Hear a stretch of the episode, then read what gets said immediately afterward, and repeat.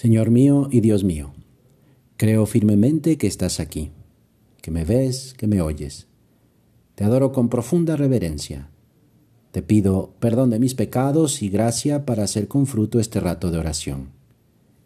Madre mía Inmaculada, San José, mi Padre y Señor, Ángel de mi guarda, interceded por mí.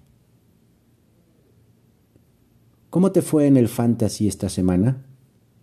Ya preparaste la alineación para el siguiente partido. ¿Verdad que se necesita pensar mucho, ver contra qué equipo se va a enfrentar tu jugador estrella, si no está lesionado, cómo van los demás de la liga y, y muchos otros datos?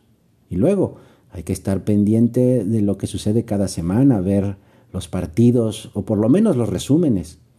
Toda una tarea por delante para obtener la mejor puntuación de la jornada. Se requiere saber mucho de estadísticas, de resultados y también se necesita invertir un buen de tiempo. Y a todo esto, ¿cómo va tu alma? Eso que hiciste, ¿sabes si es pecado venial o mortal? Aquello que le dijiste sin pensar a esa persona, ¿te diste cuenta si le afectó o le dolió? Y por cierto, además de ver los partidos el fin de semana, ya sabes en qué momento vas a ir a misa el domingo. Mira, en tiempos de nuestro Señor no había ligas de fantasy, pero sí que se daba cuenta que a veces le damos demasiada importancia y dedicamos mucho tiempo a algunas cosas que no son las más importantes.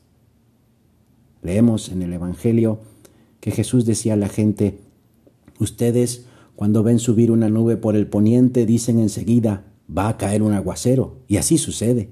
Y luego, cuando sopla el viento del sur, dicen, va a hacer calor, y eso pasa. Ustedes, sigue diciendo el Señor, bien que saben interpretar el aspecto de la tierra y del cielo, ¿cómo entonces no saben discernir el tiempo presente? Nuestro Señor, al decir el tiempo presente, se refiere que precisamente Dios está aquí y ahora. Este tiempo es el tiempo en el que se desarrolla la historia de nuestra salvación, el tiempo en el que Dios actúa y espera nuestra colaboración.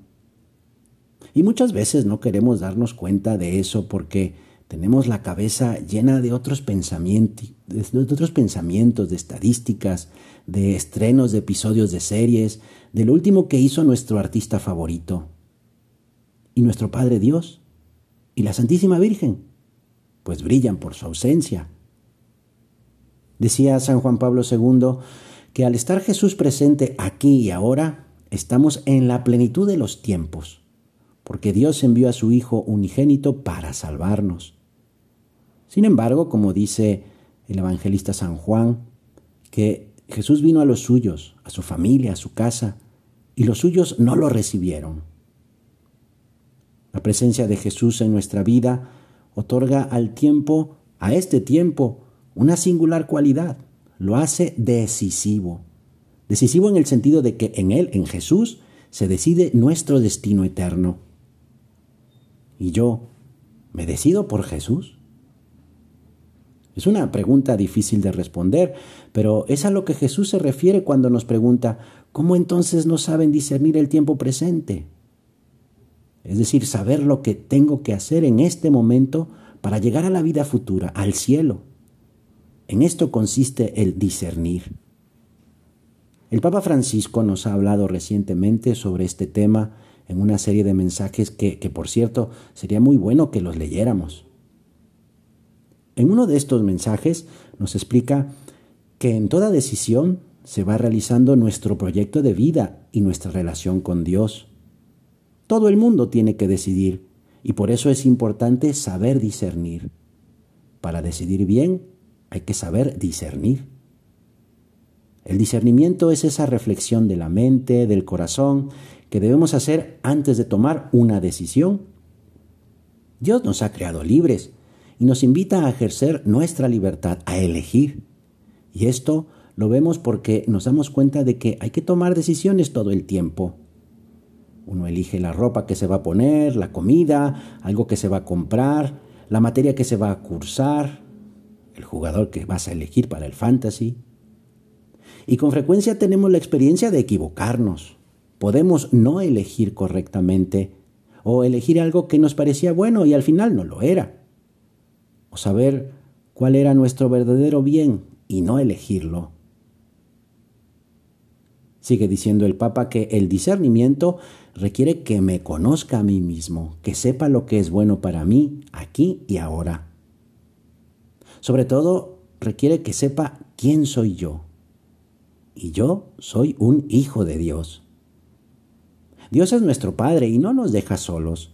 Siempre está dispuesto a aconsejarnos, a animarnos, a recibirnos, pero nunca impone su voluntad, porque Él quiere ser amado y quiere que no le tengamos miedo. Y Dios también quiere que seamos hijos, no esclavos, hijos libres. Y el amor solo puede vivirse en libertad. Para aprender a vivir hay que aprender a amar y para ello es necesario discernir, decidir bien. Pues vamos a pedirle a la Santísima Virgen que nos enseñe a decidir bien como ella.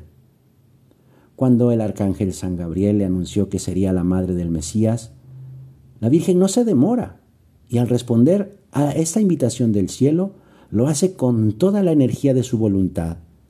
No se limita a un genérico dar permiso, sino que pronuncia un sí, un hágase, en el que vuelca toda su alma, todo su corazón, plenamente adherida a la voluntad de Dios. He aquí la esclava del Señor, hágase en mí según tu palabra. Y así, en todo momento, vivió esa decisión firme e irrevocable pues a ella le pedimos para nosotros, cuando nos anime el amor de Dios y conozcamos lo que Él quiere, que decidamos bien comprometernos a ser fieles, leales y hacerlo efectivamente en lo concreto. Y por cierto, espero que te vaya bien en esta semana en el Fantasy. Te doy gracias, Dios mío, por los buenos propósitos, afectos e inspiraciones que me has comunicado en esta meditación. Te pido ayuda para ponerlos por obra. Madre mía Inmaculada, San José mi Padre y Señor, Ángel de mi guarda, interceded por mí.